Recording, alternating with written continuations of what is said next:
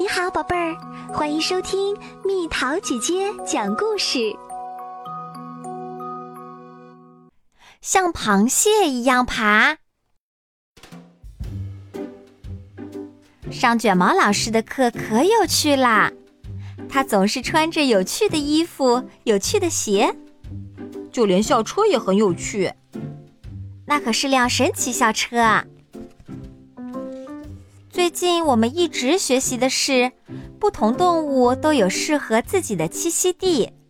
不过今天我们要去的地方是游泳池，我都等不及啦！也许卷毛老师是要给我们上游泳课。卷毛老师催促大家赶快上车，校车马上就要出发啦！快点，阿诺！我有一种很奇怪的预感。卷毛老师开车经过了游泳池，然后又开了好长时间。等等，弗瑞斯老师，游泳池开过了。再见，游泳池。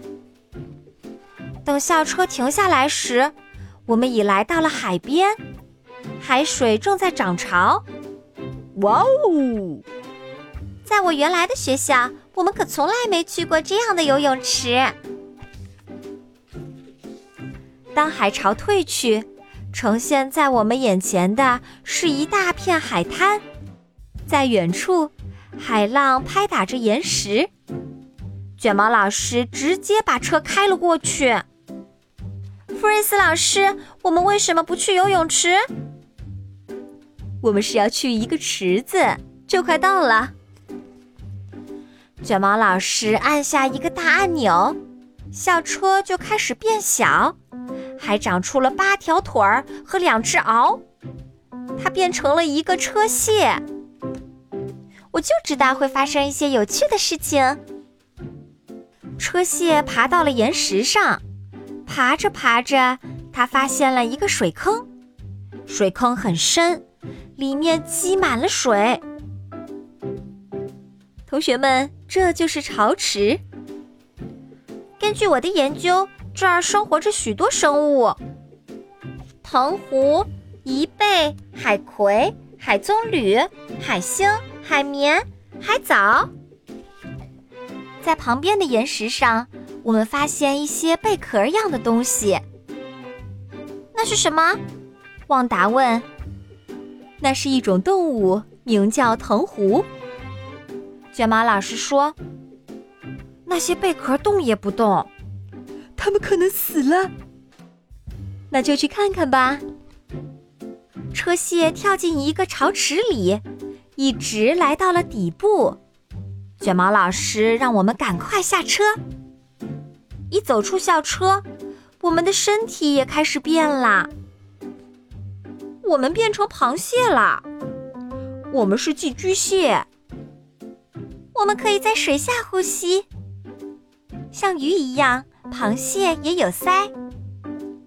卷毛老师鼓励我们四处去逛逛。我们用前面的四只脚爬来爬去。后面的四只脚依然藏在壳里。快点，阿诺！我的壳好像有点紧。阿诺，放开点儿，别总是那么紧张。这时，眼前闪过一道道阴影，连海水都被映成绿色的啦。怎么那么像人的手指？多罗西大叫：“呀，有人！”多罗西仔细看了看，叫我们不要担心，不是人的手指，它只是一种像手指的植物。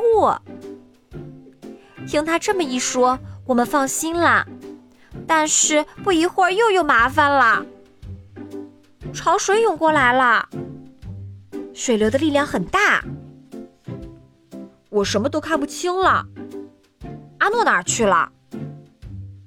涨潮啦！潮池里又生机勃勃了。我们焦急的到处找阿诺，可找遍了所有地方都没看见他，倒是发现周围发生了许多变化。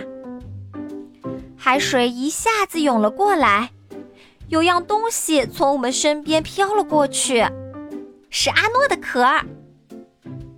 阿诺，不会发生什么事儿了吧？我们四处搜寻，在我们的上方，海浪猛烈地拍打着岩石。刚才我们看见的那些贝壳，现在全打开了。那些铜壶是不是想用它们的舌头来粘住我们？实际上，那些长长的、直直的东西是它们的腿儿。我研究过了，铜壶是用腿来捕获食物的。我妈妈可能永远不会让我用脚吃东西的。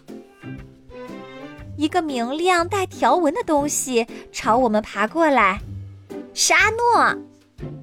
阿诺，我们看到了你的旧壳。到底发生了什么事儿？原来那个壳太小了，我又找了个新的。找到了阿诺，我们一起爬回车卸里。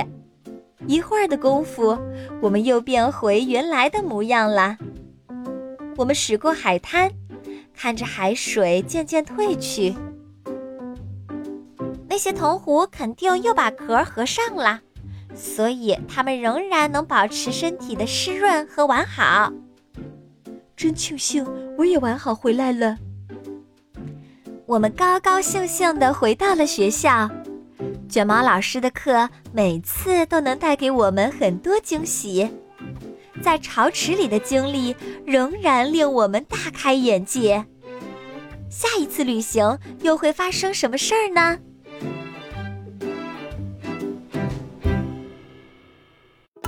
又到了今天的猜谜时间喽，准备好了吗？嘴儿尖尖像把刀，树上害虫最怕它，尖嘴捉虫吃个饱，护林本事数它高。猜猜到底是什么？